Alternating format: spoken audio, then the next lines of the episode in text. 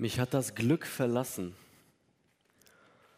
Ähm, das gleiche habe ich heute auch gedacht, als ich hier so durch die Gegend fuhr und Rosbach gesucht habe. Ähm, ich bin heute Nachmittag ein ganz schön großes Risiko eingegangen. Ich habe mich auf meinen Orientierungssinn und meine Straßenkenntnis verlassen. War eine doofe Idee. Ich fahre so durch die Gegend und die Hauptstraße ist auf einmal gesperrt und dann steht da irgendwie Umleitung und ich fahre da lang und dachte so, ja, wirst du ja wohl irgendwie hinkriegen. Ähm, hat ja bisher immer geklappt. Und fahre und fahre und fahre, habe mein Navi nicht dabei und so. Ich habe gar kein Navi. Äh, ich fahre und fahre und fahre. Und wisst ihr, ihr habt echt eine schöne Gegend hier. Also mir gefällt das. Ich fahre voll gerne durch diese Straßen. Ich mag auch Bäume. Aber irgendwann ist dann auch zu viel des Guten. Ich meine, links und rechts nur Wald, egal wo du lang fährst. Ähm, und irgendwann dachte ich dann so, ja komm, holst mal dein Handy raus, versuch's mal über Google Maps hier navigieren und so. Gib die Adresse ein, die hatte ich zum Glück im Kopf und ähm, fahr weiter. Der hat mich dann tausendmal irgendwo umgelenkt. Ähm, und auf einmal wollte ich wieder auf mein Handy gucken, wo muss ich denn jetzt abbiegen? Kein Empfang. Ich meine, vielleicht bin ich schon ein Risiko eingegangen, dass ich zu E Plus gegangen bin. Äh, das kann auch sein. Aber auf jeden Fall hat mich dieses Handy in diesem Moment so aufgeregt. Und ich dachte boah, das kann es doch nicht sein. Ich fahre durch die Gegend und fahre durch die Gegend und plötzlich lande ich in einem Ort, der heißt, wirklich, der heißt werfen. Werfen. Ich meine, wer nennt denn einen Ort werfen? Ich habe das nicht verstanden und das so, Halleluja, genau das will ich tun, mein Handy wegwerfen. Es hat nichts mehr geholfen. Und irgendwann hat es dann doch irgendwie, als ich in Werfen war, mit dem Empfang geklappt und äh, habe dann doch hier hingefunden. Ähm, man sieht, wenn man Risiko eingeht, hat das irgendwie Konsequenzen. Ähm, ein Risiko einzugehen hat aber nicht immer nur negative Konsequenzen. Ich ähm, habe es doch schon erlebt, dass ich ein Risiko einge bin, eingegangen bin, das positive Konsequenzen für mein Leben hatte. 2012 war ich in Thailand.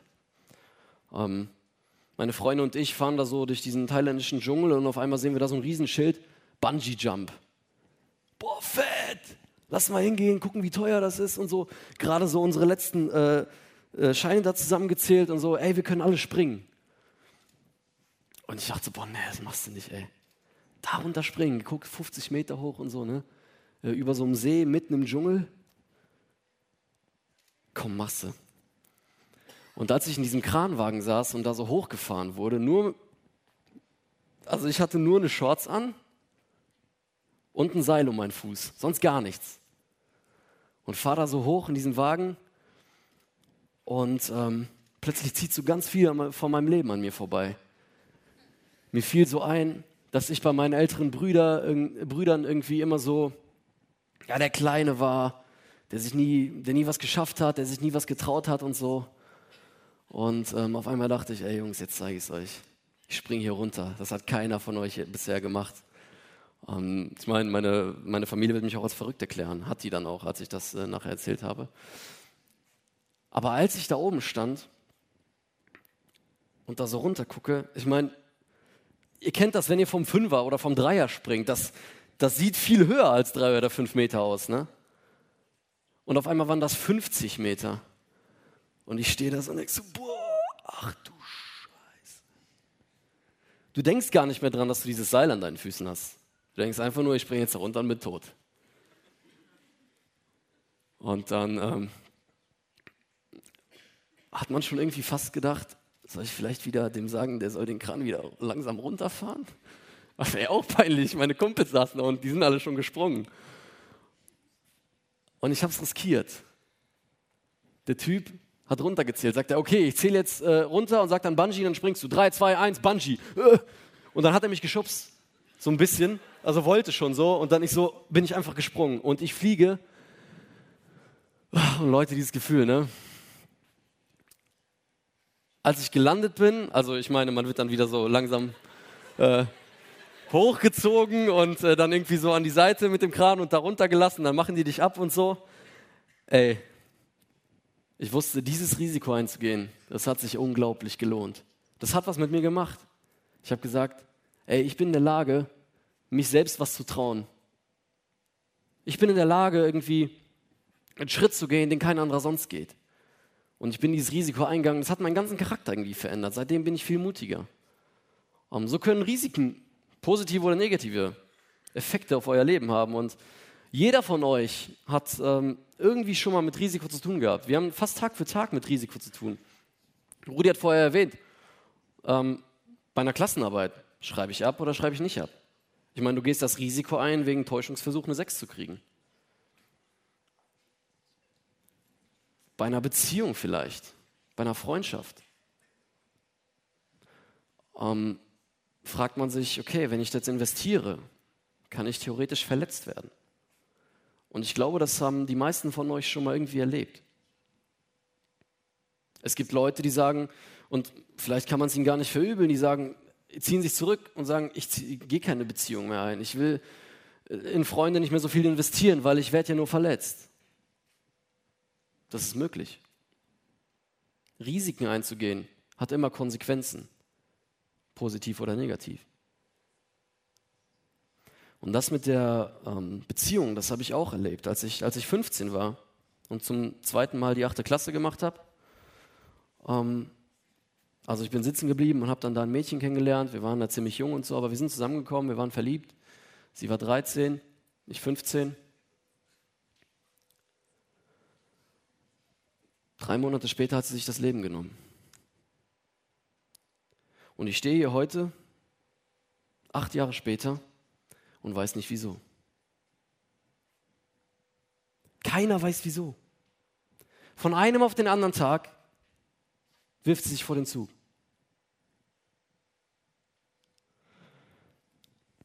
Und ihr könnt euch vorstellen, ähm, was in mir da passiert ist. Ich, ich, ich weiß nicht, ob ihr es euch vorstellen könnt. Ich hoffe, niemand von euch hat sowas erlebt. Das ist schrecklich. Aber ich habe mir gesagt, nie wieder gehe ich eine Beziehung ein. Das Risiko ist viel zu hoch, dass man verletzt wird. Das hat so wehgetan.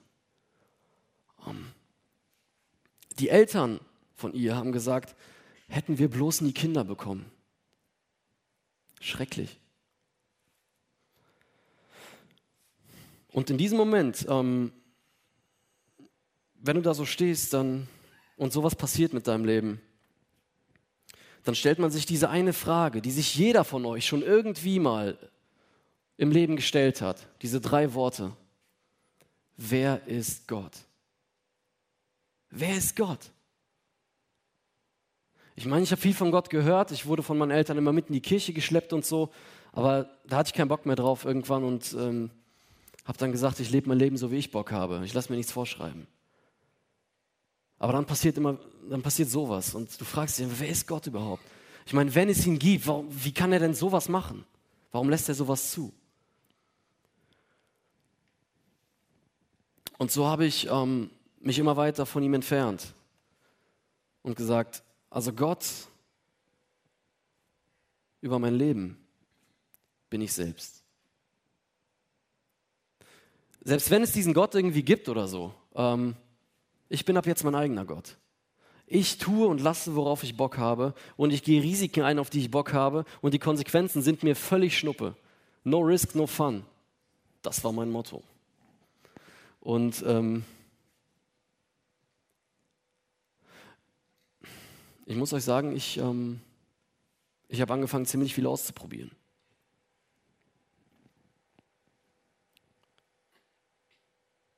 Ich habe angefangen, auch bewusst andere Menschen zu verletzen, um mich zu rächen. Beziehungen einzugehen und die einfach wieder zu kappen, nur weil ich Bock drauf hatte. Ähm, ich habe angefangen, viel Geld zu verdienen, mir alles zu kaufen, worauf ich Lust hatte. Ich hatte ein schnelles Auto, bin durch die Gegend geheizt und ähm, das Risiko war mir egal. Mir war es auch egal, ob ich irgendwo gegenknalle oder ob andere Leute bei mir im Auto waren, das war mir auch egal. No risk, no fun. Und das ging ziemlich lange so. Ähm und wisst ihr, ich meine, ich habe keine Ahnung, wie es euch geht. Ich kam irgendwann mal an diesen Punkt in meinem Leben, nachdem ich wieder mal einen Menschen aufs heftigste verletzt hatte, wo ich mich gefragt habe, ey, kann es das echt sein? Kann das echt der Sinn meines Lebens sein, dass ich, dass ich einfach nur jeden Tag irgendwie das mache, was mir vor die Füße fällt, worauf ich Bock habe, dass ich Risiken eingehe und die Konsequenzen mir völlig egal sind und ähm, einfach so mein Leben lebe und irgendwie vor keinem Rechenschaft ablege? Kann das sein? Und ich habe gemerkt, wie, wie es immer sinnloser wurde, je mehr ich darüber nachdachte, wie mein Leben gerade ist. Es hat gar keinen Sinn gemacht. Ich habe für nichts gelebt, außer für mich selbst. Außer für mich selbst. Alles, was ich wollte, habe ich mir genommen. Und am Ende, wenn ich dann abends so im Bett lag und über den Tag nachgedacht habe oder so, war ich unglücklich. Völlig unzufrieden. Kein Frieden im Herzen. Nicht irgendwie ausgefüllt, dass du sagen könntest, ey, mein Leben ist cool oder so. Ja, es war cool von außen. Leute fanden mich cool. Ich fand mich selber auch ziemlich cool. Aber es hat mir nichts gebracht. Tief in mir drin war alles leer und schwarz. Und dann kam mir wieder diese Frage in den Kopf.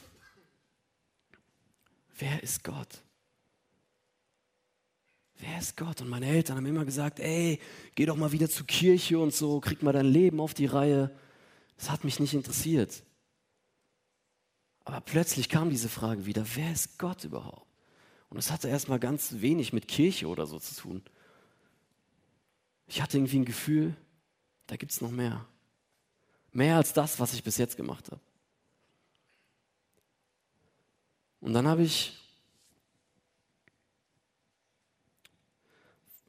was richtig Verrücktes gemacht. Ich bin ein Risiko eingegangen. Und zwar eins, das eine positive Konsequenz hatte. Ich habe gesagt, Gott, wenn es dich gibt, dann komm in mein Leben und ändere das, was du ändern willst. Und nimm diesen ganzen Quatsch, diesen ganzen Scheiß, den ich bis jetzt gemacht habe, mach das, nimm das weg. Ich hatte Schuldgefühle. Ich habe gesagt, Gott, nimm das weg, wenn es dich gibt. Ich will jetzt einfach mal das Risiko eingehen und sagen, ich glaube. Mach einfach mit mir, was du willst. Amen. Dann bin ich aufgestanden und ab dem Zeitpunkt, ich kann das nicht erklären, ab dem Zeitpunkt wusste ich, egal was jetzt passiert, wenn ich sterbe, komme ich in den Himmel. Ich wusste es einfach. Und plötzlich wurde mir klar, all das, was ich vorher ausprobiert habe, das konnte mir niemals das geben, was Gott mir gegeben hat, was Jesus Christus mir in mein Herz gelegt hat. Nichts konnte das bewirken. Weder Drogen, noch Sex, noch Geld, noch Macht über andere, noch Gewalt oder sonst irgendwas, nicht mal Sport oder Musik, kann dir diese Erfüllung geben, die du in Jesus Christus findest. Und ich weiß, dass, das mag vielleicht für einige von euch so ein bisschen abgespaced klingen. Ja, ich habe Gott noch nie gesehen oder so. Ähm, ich auch nicht. Also jedenfalls nicht selbst als Person. Aber ich habe ihn schon ganz oft in den Herzen anderer Menschen gesehen. Und in meinem eigenen Herzen weiß ich, dass er drin ist. Und das Leben, das ich jetzt führe, ey Leute, das ist, also ich will mit keinem von euch tauschen, mir geht's perfekt. Das ist Hammer. Ich habe nicht mehr viel. Ich habe das Auto nicht mehr. Ich habe diese ganzen coolen Freunde nicht mehr. Die Drogen habe ich auch nicht mehr. Ich habe nicht mal mehr Geld. Jedenfalls nicht viel.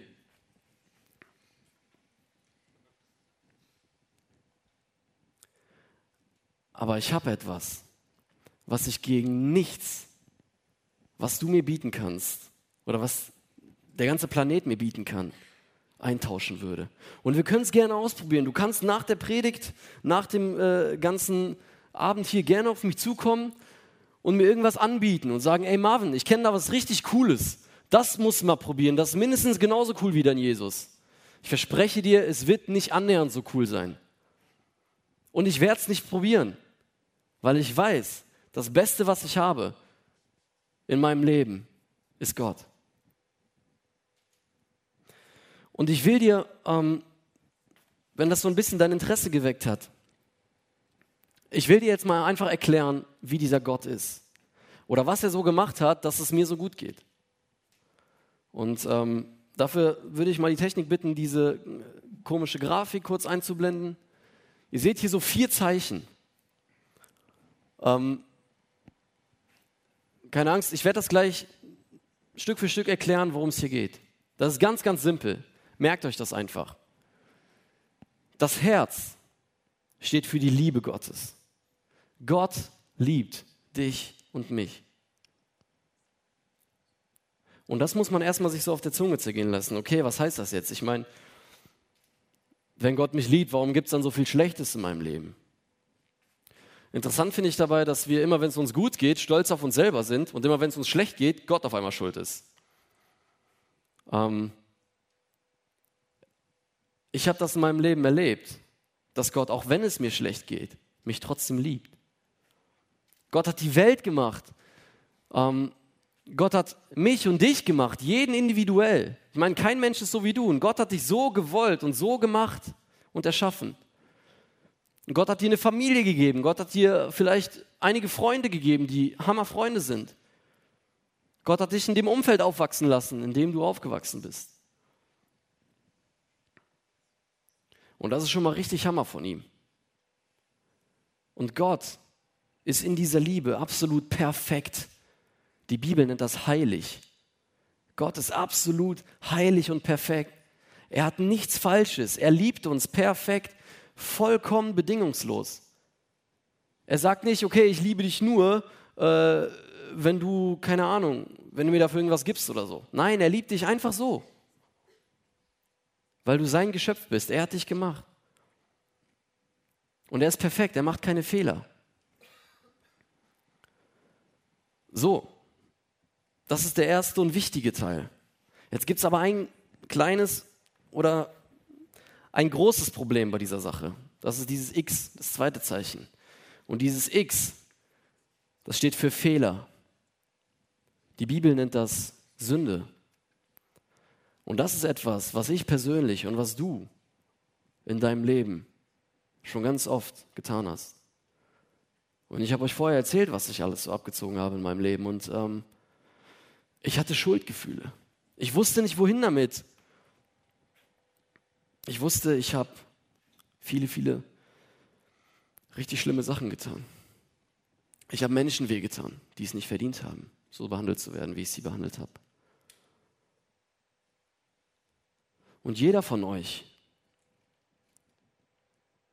hat sowas in der Art, mehr oder weniger schlimm, schon mal getan. Und jetzt stellt euch einfach mal folgende Situation vor. Ähm, Ihr habt euch eine Katze gekauft. Nennen wir die Katze einfach mal pff, Karl. So. Ihr habt eine Katze und ihr liebt diese Katze voll. Die ist richtig Hammer, die ist voll süß und ihr findet die voll schön und so. Und dann richtet ihr der Katze in eurem Zimmer so, so alles richtig schön ein. Ihr baut euer ganzes Zimmer in so ein Katzenzimmer um. So mit so ganz vielen Kratzbäumen und die kann an der Decke so lang. Nee, das machen Affen. Äh, Jedenfalls, ihr versteht, was ich meine. Sogar das Katzenklo stellt ihr in euer Zimmer, weil ihr die Katze ganze Zeit bei euch haben wollt. Ihr habt die richtig lieb, diese Katze. Karl. So, dann geht ihr zur Schule und man erwartet ja, dass, dass Karl das irgendwie so ein bisschen respektiert, was man alles für ihn tut, oder? Ich meine, ihr kauft ihm Futter, ihr macht sein Klo sauber, ihr habt ihm alles gegeben, was er braucht, damit er ein schönes Leben hat, haben kann. Und dann kommt ihr irgendwann von der Schule oder von der Arbeit nach Hause, kommt in euer Zimmer und alles ist voll geschissen und voll gepinkelt und überall liegt diese blöde Katzenstreu im Zimmer rum. Der hat das richtig verteilt, der hat die Gardinen zerfetzt, der hat sich in euer Facebook-Profil eingehackt und hat da alles geändert und so. Alles kaputt gemacht. Alles. Ich meine, wie würdet ihr reagieren? Ah, Karl, hast du fein gemacht. Schön, braver Karl. Komm ich mein neues Zimmer. Ich glaube, wir wären so ein, so, so ein bisschen sauer auf dieses Vieh.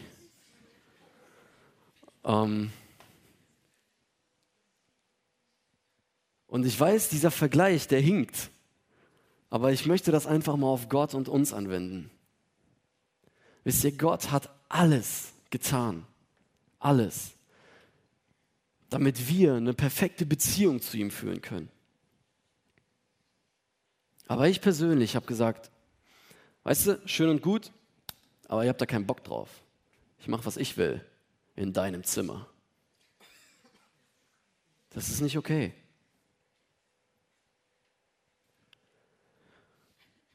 Und Gott ist aber so, dass er gesagt hat, ich möchte dich, da wo du bist, mit deinen Fehlern, selbst wenn du erstmal nichts von mir wissen willst, aber ich möchte dir da trotzdem begegnen und ich will dich weiter lieben. Ich meine, ich hätte diese Katze sofort, ich sage jetzt nicht, was ich mit der gemacht hätte, ist egal. Ähm, ich hätte die nicht mehr haben wollen.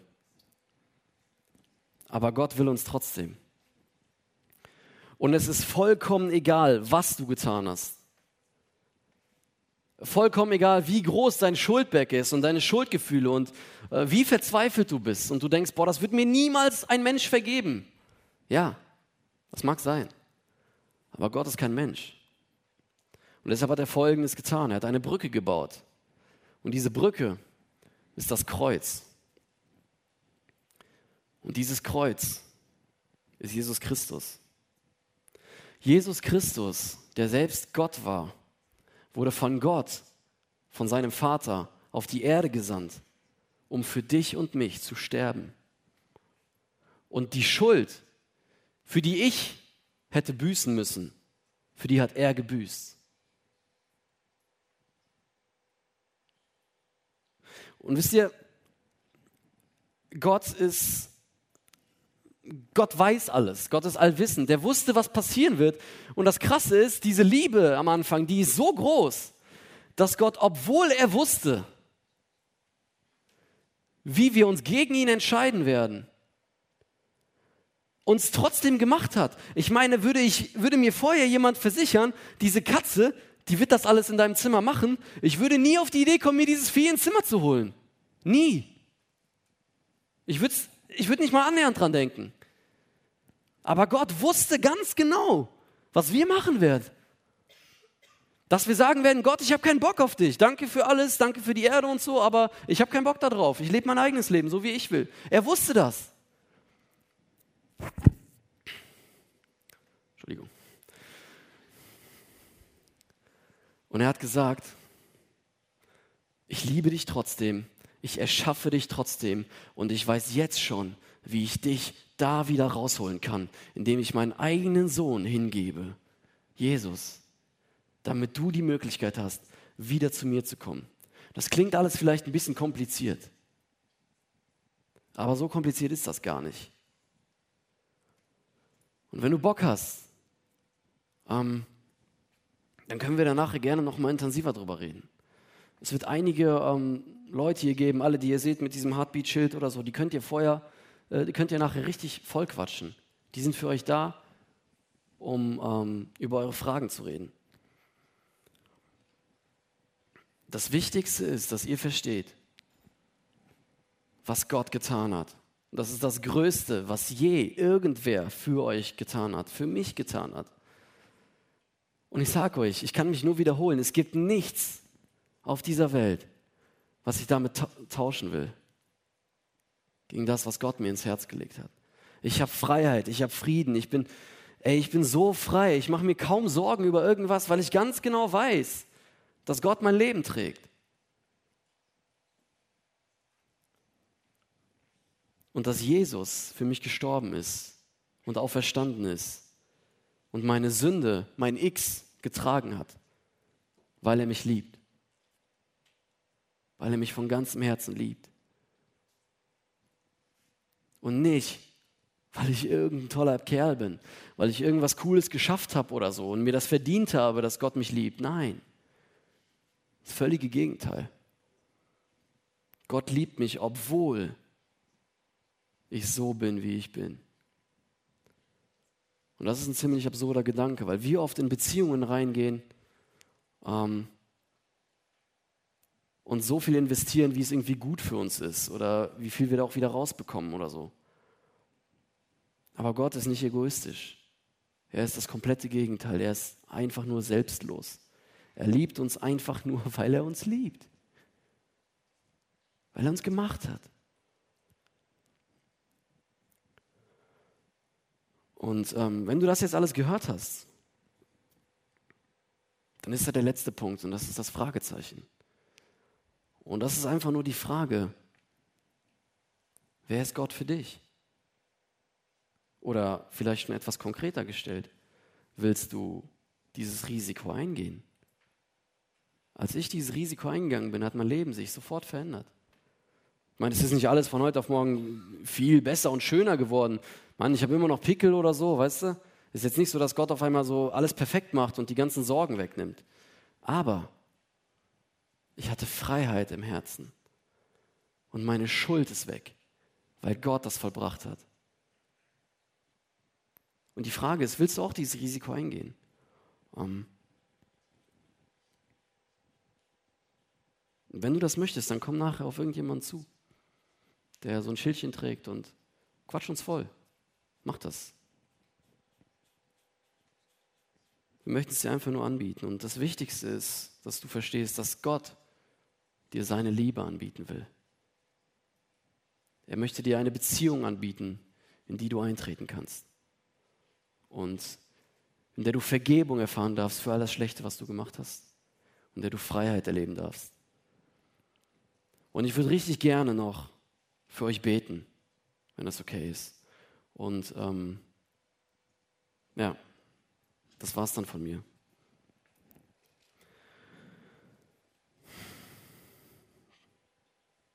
Gott, mein Vater am Himmel, ich bin dir so dankbar, dass du uns alle so liebst. Und ähm, obwohl ich in meinem Leben so viel Mist gebaut habe und obwohl auch die anderen hier im Raum so viel Mist gebaut haben in ihrem Leben, hast du uns damit nicht alleine gelassen, sondern du hast das größte Werk in der Weltgeschichte vollbracht. Du hast Liebe erwiesen wie niemand sonst. Du bist zu uns gekommen und du willst uns retten. Und wir danken dir dafür. Und ich möchte dich bitten, dass du jeden Einzelnen hier im Raum segnest und ähm, dass jeder Einzelne hier im Raum darüber nachdenkt, was wir heute gehört haben. Amen.